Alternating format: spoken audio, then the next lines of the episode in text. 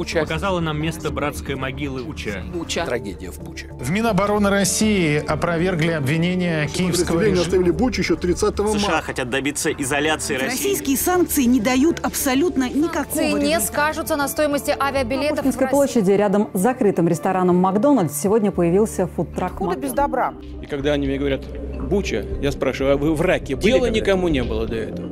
Никто даже не заметил прово- провокации в Сирии. Такой же фейк и в Буче.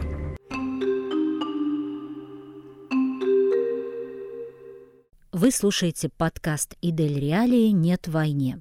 Рассказ Ирины Ген мы записали в апреле 2022 года. Ирина Ген, Пенза, Пензенская область, 45 лет. Преподавательница английского языка. 24 февраля мы вероломным образом нарушили территориальный суверенитет Украины и начали блицкрик по завоеванию всех украинских земель. Это шок и безумие. То, что сейчас происходит в Украине, стало меня волновать буквально с самых первых минут вторжения. Я очень эмоционально и болезненно переживаю этот процесс. Мой папа родом из Украины. Кроме того, у меня есть родственники по маминой линии, которые в свое время переехали туда жить. В училище Олимпийского резерва, где я работала, многие дети стали интересоваться, почему мы превратились в страну изгоя, почему весь мир от нас отвернулся. Я стала им объяснять, в чем причины. В нашей стране преобладающее большинство людей все-таки не владеет той информацией, которая распространяется в международных СМИ. Общаясь с детьми, я поняла, что они поддерживают войну из-за мнения родителей. Я была глубоко поражена, что основное количество людей из моего окружения поддерживает войну, находясь при этом в информационном вакууме, не понимая, что на самом деле там происходит. Кто-то из детей в разговоре с родителями, видимо, упомянул, что у преподавателя по английскому языку совершенно другая точка зрения по поводу событий в Украине. У одного из учеников родитель представляет органы ФСБ. Я думаю, посыл записать меня на аудио исходил именно от него, чтобы потом слить запись в правоохранительные органы. То есть мы сейчас пришли к доносам. Почему-то именно эта ситуация, которая сложилась в мире по поводу Украины, оказалась очень болезненной для нашего общества в плане страха проиграть эту ужасную, чудовищную и несправедливую войну. Какой-то имперский территориальный ген доминирует в головах большинства людей, которые не понимают, что за этим стоит, для чего мы это делаем, зачем нам это надо. Наверное, восьмиклассники — это не та публика, с которой нужно вести такой разговор, но они тоже участники информационного процесса, который происходит вокруг нас. Я попыталась донести до них другую точку зрения и не жалею об этом. Единственная проблема в том, что я все равно не достучалась до умов наших школьников.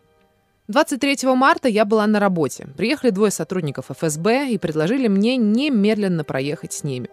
В управлении ФСБ по Пензенской области мне сказали, что у них есть запись, на которой я 18 марта разговариваю с восьмиклассниками на различные запрещенные сейчас темы. Затем мне пояснили, что против меня будет возбуждено уголовное дело в связи с тем, что в своем разговоре с детьми я распространила фейк о вооруженных силах Российской Федерации, а именно затронула тему бомбежки роддома в Мариуполе. После этого меня отпустили.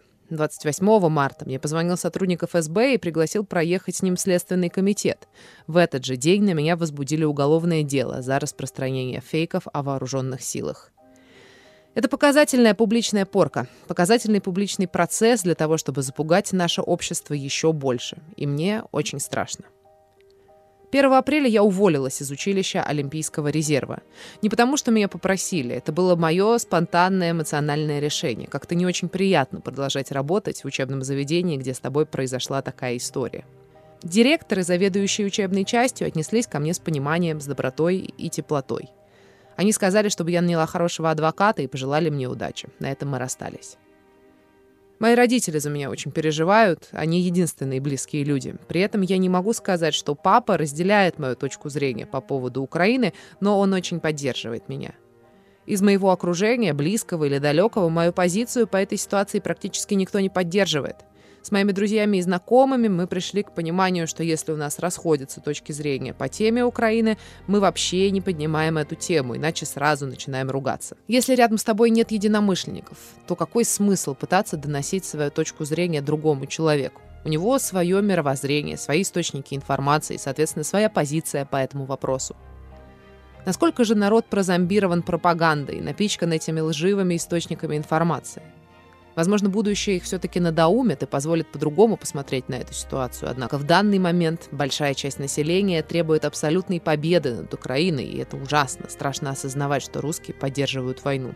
Сейчас я частно преподаю английский язык, занимаюсь репетиторством и пока не планирую устраиваться на работу. Мне нужно понять, какой будет приговор.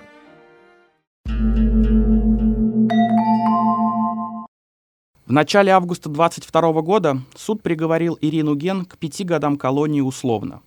Суд установил, что, цитата, «испытывая стойкую неприязнь к президенту России, она во время проведения урока сообщила ученикам недостоверную информацию о том, что вооруженные силы России захватывают территории других государств, начали в 2014 году войну в Луганской Народной Республике и Донецкой Народной Республике, разбомбили роддом в Мариуполе, планировали свергнуть президента Украины, находясь на территории Украины, сбили самолет иностранного государства Boeing 777, принадлежащий Малайзии. Занимаются присоединением и захватом чужих и расширением своих территорий. Конец цитаты. thank you